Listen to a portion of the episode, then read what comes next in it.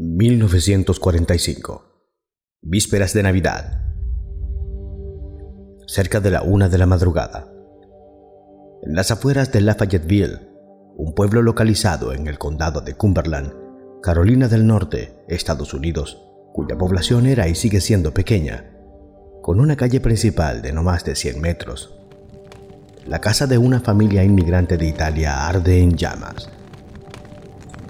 Rápidamente, el padre, George Soder, la madre, Jenny Cipriani, y cuatro de sus hijos logran salir del fuego. Sin embargo, en el ático de aquella casa envuelta en llamas, aún se encuentran cinco de sus hijos. Y en medio del dolor y la angustia de intentos de rescatar a los pequeños, la casa es reducida a cenizas en tan solo 45 minutos.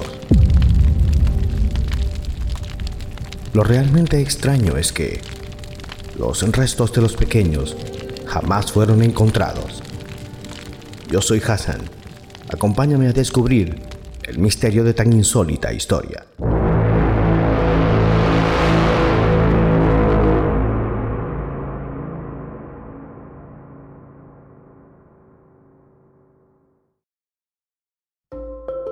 George Soder nació como Giorgio Sodu en Tula, Cardeña, en 1895 y emigró a los Estados Unidos en 1908, cuando tenía 13 años. Un hermano mayor que lo había acompañado a Ellis Island regresó inmediatamente a Italia, dejando a George solo. Encontró trabajo en los ferrocarriles de Pensilvania, transportando agua y suministros a los trabajadores, y después de unos años se mudó a Smithers, Virginia Occidental. Inteligente y ambicioso, Primero trabajó como conductor y luego lanzó su propia empresa de camiones, transportando tierra para la construcción, y luego carga y carbón. Un día entró en una tienda local llamada Music Box y conoció a la hija de los propietarios, Jenny Cipriani, que había venido de Italia cuando tenía tres años. Se casaron y tuvieron diez hijos entre 1923 y 1943. Se establecieron en Fayetteville, West Virginia, un pueblo de los Apalaches con una pequeña pero activa comunidad de inmigrantes italianos. El hijo mayor se había ido al servicio militar algunos meses antes del incidente. Los Soder eran, dijo un magistrado del condado, una de las familias de clase media más respetadas. George tenía fuertes opiniones, sobre todo desde los negocios hasta la actualidad y la política, pero, por alguna razón, se mostraba reticente a hablar sobre su juventud. Nunca explicó lo que había sucedido en Italia para que quisiera irse. George Soder, siendo inmigrante, un hombre que se hizo solo, como es de esperarse, era de carácter recio y sin preámbulos a emitir su opinión. En 1945, un vendedor de seguros, adepto al régimen de Mussolini, se enfrascó en una acalorada discusión con George, quien era acérrimo opositor al dictador. Aquel hombre mencionó al irse que su casa se convertiría en humo y sus hijos van a ser destruidos. Atribuyendo todo esto a los sucios comentarios que había estado haciendo sobre Mussolini, un par de semanas después, un hombre, con la excusa de buscar trabajo, advirtió al cabeza de familia que los fusibles causarían un incendio algún día. Cabe destacar que era una comunidad formada mayormente por inmigrantes italianos, cuyas divisiones políticas eran marcadas algunos en contra de Mussolini y otros a favor. Lo cierto es que a George las afirmaciones de aquel hombre le parecieron fuera de lugar, pues había cambiado el cableado y los fusibles poco tiempo antes y había sido avalado por la compañía eléctrica del lugar. El sistema era seguro. Los hijos mayores de Soder también recordaron algo peculiar. Justo antes de Navidad, notaron a un hombre estacionado a lo largo de la autopista US-21 observando atentamente a los niños más pequeños cuando regresaban a casa de la escuela. Alrededor de las 12.30 de la mañana de Navidad, después de que los niños abrieran algunos regalos y todos fueran a dormir, el timbre estridente del teléfono rompió el silencio. Jenny se apresuró a contestar. Una voz femenina desconocida preguntó por un nombre desconocido. De fondo se oían risas estridentes y tintineo de vasos. Jenny dijo, Tienes el número equivocado. Y colgó, volviendo de puntillas a la cama. notó que todas las luces de la planta baja seguían encendidas y las cortinas abiertas. La puerta principal estaba abierta. Vio a Marion dormida en el sofá de la sala de estar y supuso que los otros niños estaban arriba en la cama. Apagó las luces, corrió las cortinas, cerró la puerta y volvió a su habitación. Acababa de empezar a adormecerse cuando escuchó un fuerte golpe en el techo luego un ruido de rodadura. Una hora más tarde volvió a despertarse, esta vez por el denso humo que entraba en su habitación. Inmediatamente, ambos padres y cuatro de sus hijos, Marion, Silvia, John y George Jr., escaparon de la casa. Gritaron frenéticamente a los niños de arriba, pero no escucharon respuesta. No podían subir porque la escalera al piso superior ya estaba en llamas el pequeño John dijo en su primera entrevista con la policía que subió al ático para alertar a sus hermanos que dormían allí, aunque luego cambió su historia para decir que solo llamó hacia allí y en realidad no los vio. Los esfuerzos para encontrar, ayudar y rescatar a los niños fueron inesperadamente complicados. El teléfono no funcionaba, lo que hizo que Marion corriera a la casa de un vecino para llamar a los bomberos. Un conductor en la carretera cercana también había visto las llamas y llamó desde una taberna en las adyacencias. Él tampoco tuvo éxito porque no pudo comunicarse con la operadora o porque el teléfono resultó estar roto. Al final logró comunicarse con el departamento de bomberos desde otro teléfono en el centro de la ciudad. Mientras tanto, George, descalzo, trepó por la pared y rompió una ventana del ático, cortándose el brazo en el proceso. Él y sus hijos tenían la intención de usar una escalera hasta el ático para rescatar a los otros niños, pero la escalera no estaba en su lugar habitual, apoyada contra la casa, y no se le pudo encontrar en ningún lugar cercano. Un barril de agua que podía haberse utilizado para extinguir el fuego estaba congelado. Finalmente, George trató de encender los dos camiones que usaban en su negocio y usarlos para subir a la ventana del ático, pero ninguno de ellos arrancaba a pesar de haber funcionado perfectamente durante el día anterior. Frustrados, los seis Soders que habían escapado no tuvieron más remedio que ver cómo su casa ardía y se derrumbaba durante los siguientes 45 minutos. Supusieron que los otros cinco niños habían muerto en el incendio. El departamento de bomberos, que tenía pocos recursos humanos debido a la guerra y dependía de que los bomberos se llamaran entre sí, no respondió hasta más tarde esa madrugada. El jefe, F. J. Morris, dijo al día siguiente que ya la lenta respuesta se vio obstaculizada aún más por su incapacidad para conducir el camión de bomberos, lo que requería que esperara hasta que alguien que pudiera conducir estuviera disponible. El departamento de bomberos solo estaba a 4 kilómetros de distancia, pero el equipo no llegó hasta las 8 de la mañana, momento en que la casa de los Soders se había consumido a un montón de cenizas humeantes. George y Jenny asumieron que sus hijos estaban muertos, pero una breve búsqueda en los terrenos el día de la Navidad no encontró rastro de los restos. El jefe Morris sugirió que el fuego había sido lo suficientemente fuerte como para incinerar completamente los cuerpos. Un inspector de la policía estatal peinó los escombros y atribuyó el incendio a un cableado defectuoso. George cubrió el sótano con cinco pies de tierra, con la intención de preservar el sitio como un monumento conmemorativo oficina del forense emitió cinco certificados de defunción justo antes del año nuevo, atribuyéndole las causas a incendio o asfixia.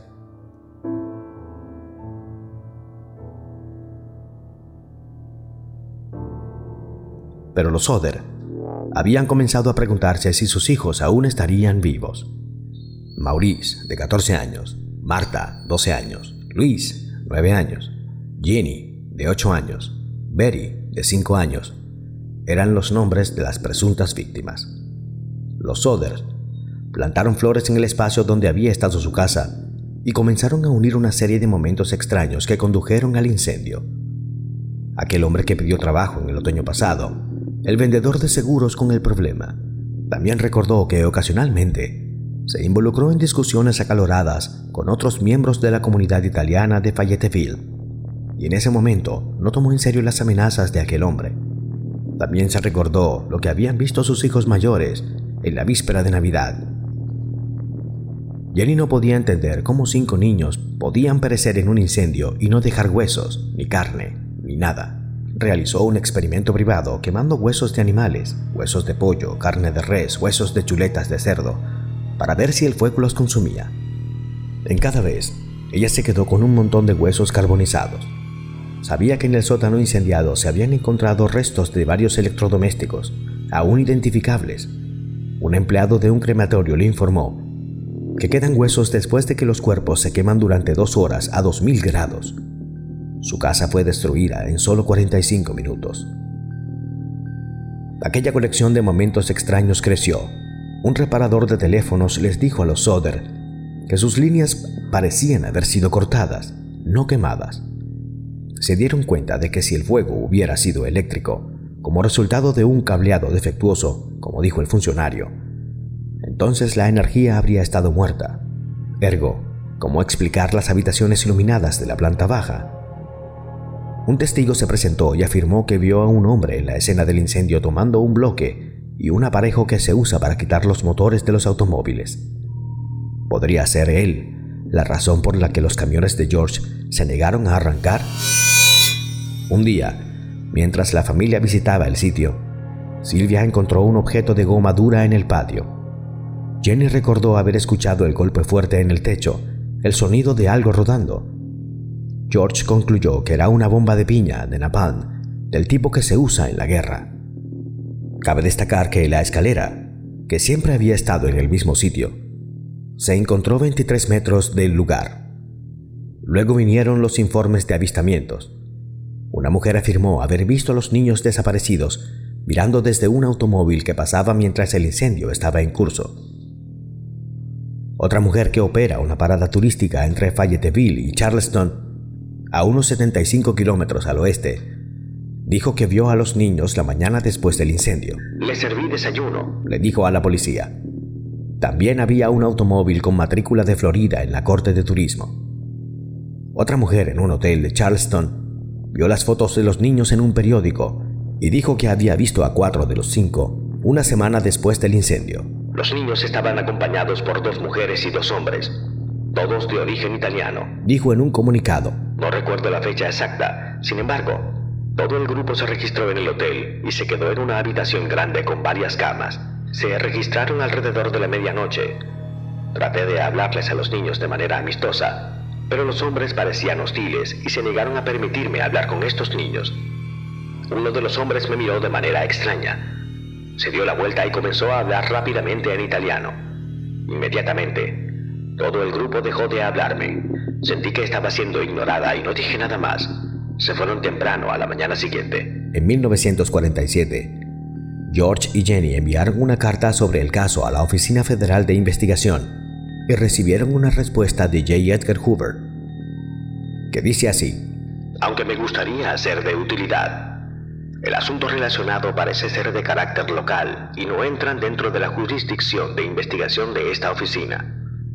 Los agentes de Hoover dijeron que ayudarían si podían obtener el permiso de las autoridades locales, pero los departamentos de policía y bomberos de Fayetteville rechazaron la oferta. A continuación, los Soder recurrieron a un investigador privado llamado C.C. Tinsley, quien descubrió que el vendedor de seguros que había amenazado a George era miembro del jurado forense que consideró que el incendio fue accidental. También escuchó una curiosa historia de un ministro de Fayetteville sobre F.J. Morris, el jefe de bomberos. Aunque Morris afirmó que no se encontraron restos, supuestamente confió que había descubierto un corazón en las cenizas. Lo escondió dentro de una caja de dinamita y lo enterró en la escena. Tinsley persuadió a Morris para que le mostrara el lugar Juntos desenterraron la caja y se la llevaron directamente a un director de una funeraria local, quien pinchó y pinchó el corazón y concluyó que era hígado de res, que no había sido tocado por el fuego. Poco después, los Soder escucharon el rumor de que el jefe de bomberos les había dicho a otro que el contenido de la caja no se había encontrado en el fuego, que había enterrado el hígado de res entre los escombros con la esperanza de encontrar algún resto que aplacara la situación suficientemente para que la familia detuviera la investigación. Durante los años siguientes, los consejos y pistas continuaron llegando. George vio una foto en un periódico de niños en edad escolar en la ciudad de Nueva York y se convenció de que uno de ellos era su hija Betty. Condujo hasta Manhattan en busca de la niña, pero sus padres se negaron a hablar con él. En agosto de 1949, los Soder decidieron realizar una nueva búsqueda en la escena del incendio y trajeron a un patólogo de Washington, D.C., llamado Oscar B. Hunter. La excavación fue exhaustiva y se descubrieron varios objetos pequeños, monedas dañadas, un diccionario parcialmente quemado y varios fragmentos de vértebras. Hunter envió los huesos a la institución smithsoniana, que emitió el siguiente informe. Los huesos humanos consisten en cuatro vértebras lumbares que pertenecen a un individuo. Dado que los recesos transversales están fusionados, la edad de este individuo al morir debería haber sido de 16 o 17 años. El límite superior de edad debería ser de unos 22 años, ya que los centros, que normalmente se fusionan a los 23, aún no están fusionados. Sobre esta base, los huesos muestran una mayor maduración esquelética de lo que cabría esperar de un niño de 14 años. El niño Soder desaparecido de mayor edad. Sin embargo, es posible, aunque no probable, que un niño de 14 años y medio muestre una madurez de 16 o 17 años. Curiosamente, las vértebras encontradas no mostraron evidencia de que hayan estado expuestas al fuego, según el informe y es muy extraño que no se hayan encontrado otros huesos en la supuesta evacuación cuidadosa del sótano de la casa. Al señalar que, según los informes, la casa se quemó durante solo media hora más o menos, dijo que uno esperaría encontrar los esqueletos completos de los cinco niños, en lugar de solo cuatro vértebras. Los huesos, concluyó el informe, Probablemente se encontraban en el suministro de tierra que George usó para rellenar el sótano para crear el monumento a sus hijos. El informe del Smithsoniano dio lugar a dos audiencias en el Capitolio de Charleston, después de las cuales el gobernador O.K. L. Patterson y el superintendente de la Policía Estatal, W. E. Burchett, dijeron a los Soder que su búsqueda era desesperada y declararon el caso como cerrado. Sin inmutarse, George y Jenny colocaron una valla publicitaria a lo largo de la Ruta 16 y repartieron volantes que ofrecían una recompensa de 5.000 por información que condujera a la recuperación de sus hijos. Pronto aumentaron la cantidad a 10.000. Llegó una carta de una mujer en San Luis diciendo que la niña mayor, Marta, estaba en un convento allí. Otro aviso provino de Texas, donde un cliente en un bar escuchó una conversación incriminatoria sobre un incendio ocurrido hacía mucho tiempo en la víspera de Navidad en la Virginia Occidental. Alguien en Florida afirmó que los niños se estaban quedando con un pariente lejano de Jenny. George viajó por el país para investigar cada pista, pero ninguna tuvo un final feliz. En 1968, más de 20 años después de aquel incendio, Jenny fue a buscar el correo y encontró un sobre dirigido únicamente a ella. Estaba matasellado en Kentucky, pero no tenía remitente. Dentro había una foto de un hombre de unos 20 años. En el otro lado, una nota manuscrita críptica decía, Louis Soder, amo al hermano Frankie y Lil Boys, A 90132 o 35. Ella y George no podían negar el parecido con su Louis, que tenía nueve años en el momento del incendio. Más allá de las similitudes obvias, pelo oscuro y rizado, ojos castaños oscuros, tenía la misma nariz recta y fuerte, la misma ceja izquierda inclinada hacia arriba. Una vez más, contrataron a un detective privado y lo enviaron a Kentucky. Nunca más supieron de él. Los Soder temían que si publicaban la carta o el nombre del pueblo en el matasellos, podrían dañar a su hijo. En cambio, modificaron la cartelera para incluir la imagen actualizada de Luis y colgaron una versión ampliada sobre la chimenea. Se nos está acabando el tiempo, dijo George en una entrevista. Pero solo queremos saber. Si murieron en el incendio, queremos estar convencidos. De lo contrario, queremos saber qué les pasó Murió un año después, en 1968, todavía con la esperanza de una solución en el caso. Jenny erigió una cerca alrededor de su propiedad y comenzó a agregar habitaciones a su hogar.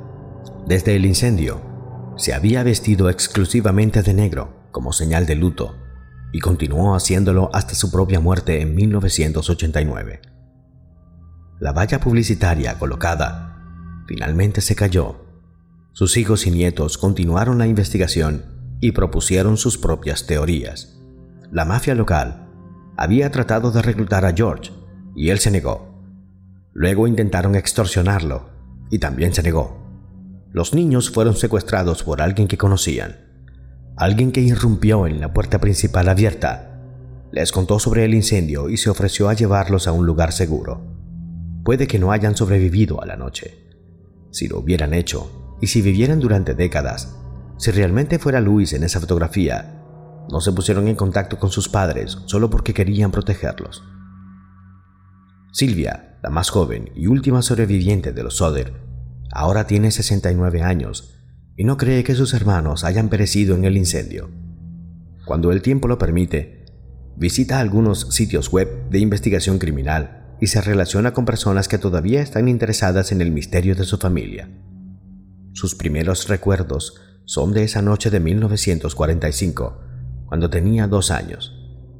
Nunca olvidará la vista de su padre sangrando o la terrible sinfonía de los gritos de todos. Y ahora no está más cerca de entender por qué.